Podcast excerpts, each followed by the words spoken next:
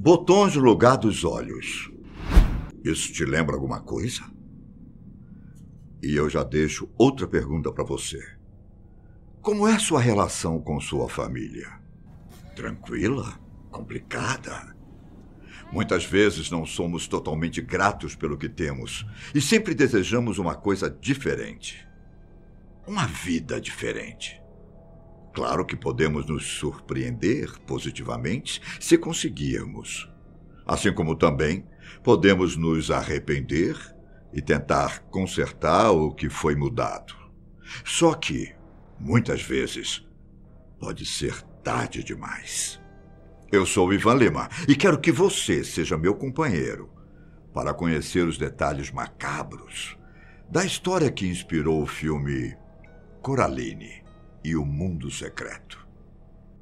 Tanto a animação quanto o livro que a inspirou continuam intrigando o público, mesmo tendo sido lançados há mais de 10 anos. O romance de 2002, escrita por Neil Gaiman, e o filme de 2009 trazem a história de Coraline Jones, uma criança que muda com a família para uma nova casa e não se sente satisfeita com sua nova realidade. Ela não recebe muita atenção dos pais. E é por isso que o outro mundo que ela descobre é tão apaixonante. Um mundo com pais mais cuidadosos, mais divertido e agradável. E essa história, que pode ter deixado você com medo quando assistiu pela primeira vez, foi inspirada em um conto da inglesa Luz Clifford, chamado The New Mother, ou A Nova Mãe em português. Ele é caracterizado como um conto infantil, mas possui uma atmosfera muito perturbadora e aterrorizante, traços comuns encontrados em obras da era vitoriana. Duas irmãs, uma com o nome de Olhos Azuis e a outra chamada Turquia, viviam tranquilas e felizes em uma casa modesta próxima à floresta. Um cenário que você já deve ter visto em outros contos infantis.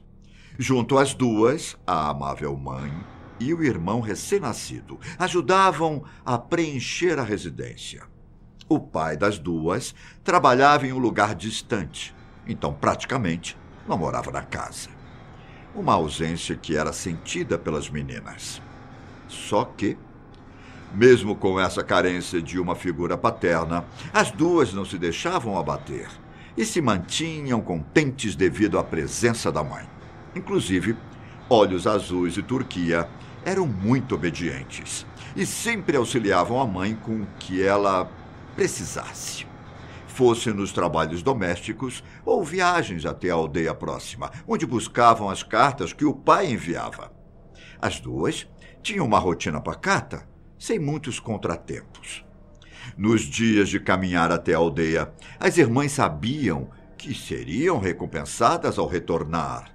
Então a viagem era feita com felicidade e empolgação. Pão doce e chá quente feitos pela mãe aguardavam as duas quando chegassem com as correspondências. Vale destacar que em encontros como esses sempre temos um ou outro detalhe a respeito de comida envolvendo os protagonistas. Às vezes, Trata-se de um detalhe crucial para a história. Ou pode ser simplesmente um ponto que ajude a desenvolver as personalidades. Dito isso, Olhos Azuis e Turquia tiveram uma surpresa no percurso, certo dia. As duas estavam acostumadas com o caminho, então acharam intrigante encontrar uma jovem por lá. Eu não sei você, mas fui ensinado a não dar moral para estranhos na rua. Nunca se sabe a verdadeira intenção das pessoas. Bom, imagino eu que, por serem bastante educadas, elas acharam que não seria nada cortês ignorá-la. Ou vai ver, tudo fazia parte de um plano maior que você vai entender já já. Em uma das mãos, a jovem carregava um instrumento musical misterioso, difícil de definir qual era. E na outra mão havia uma pequena caixa, toda fechada e intrigante.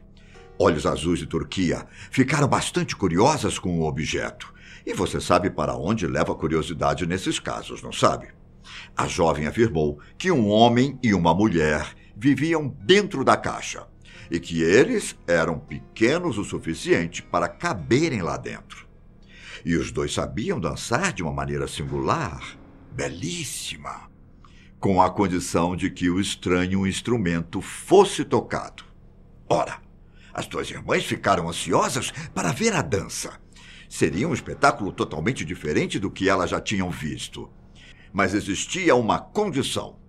O casal pequenino só era mostrado para crianças desobedientes e malcriadas.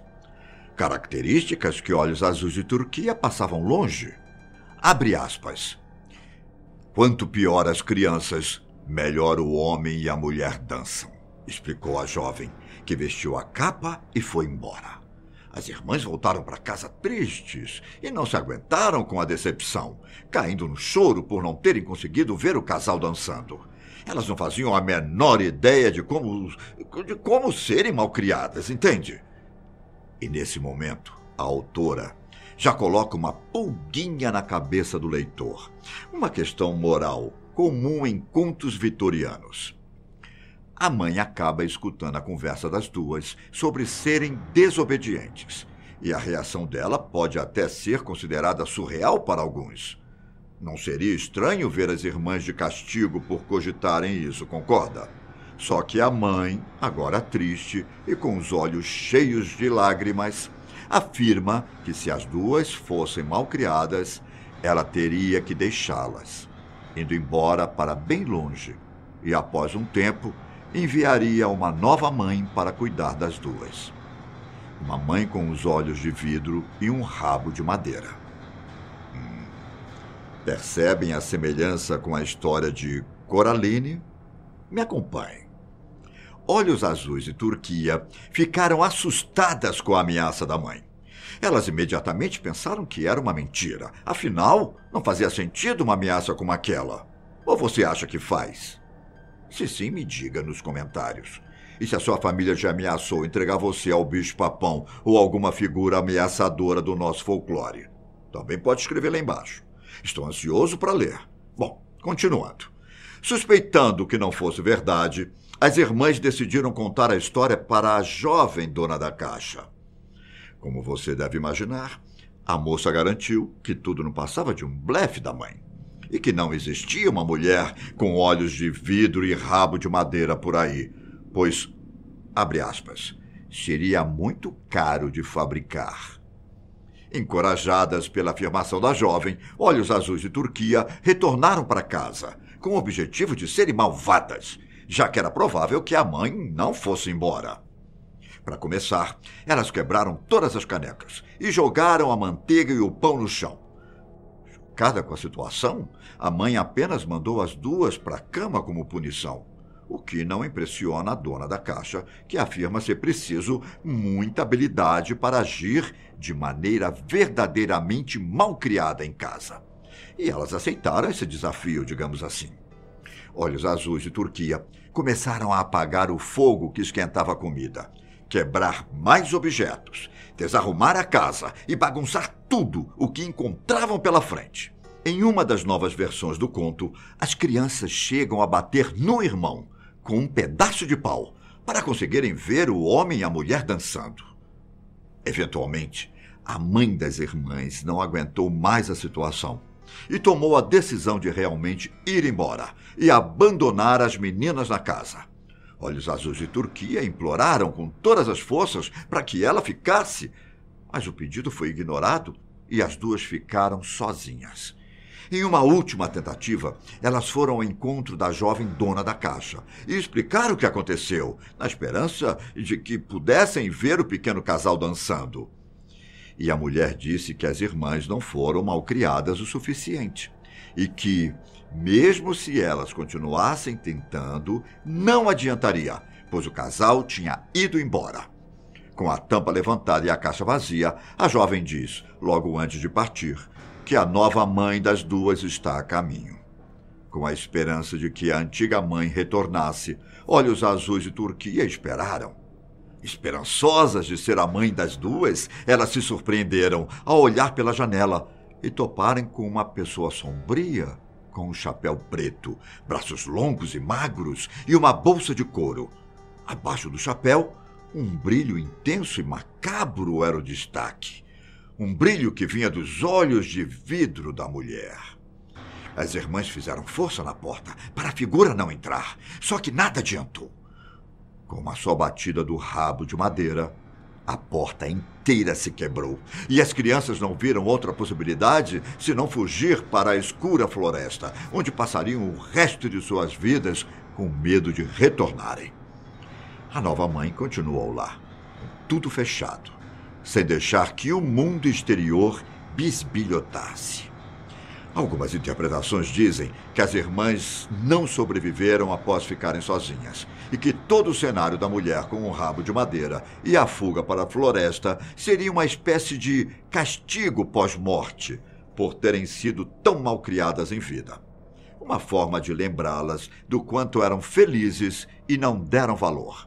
E na casa, um brilho é visto de vez em quando pelas frestas o brilho dos olhos de vidro.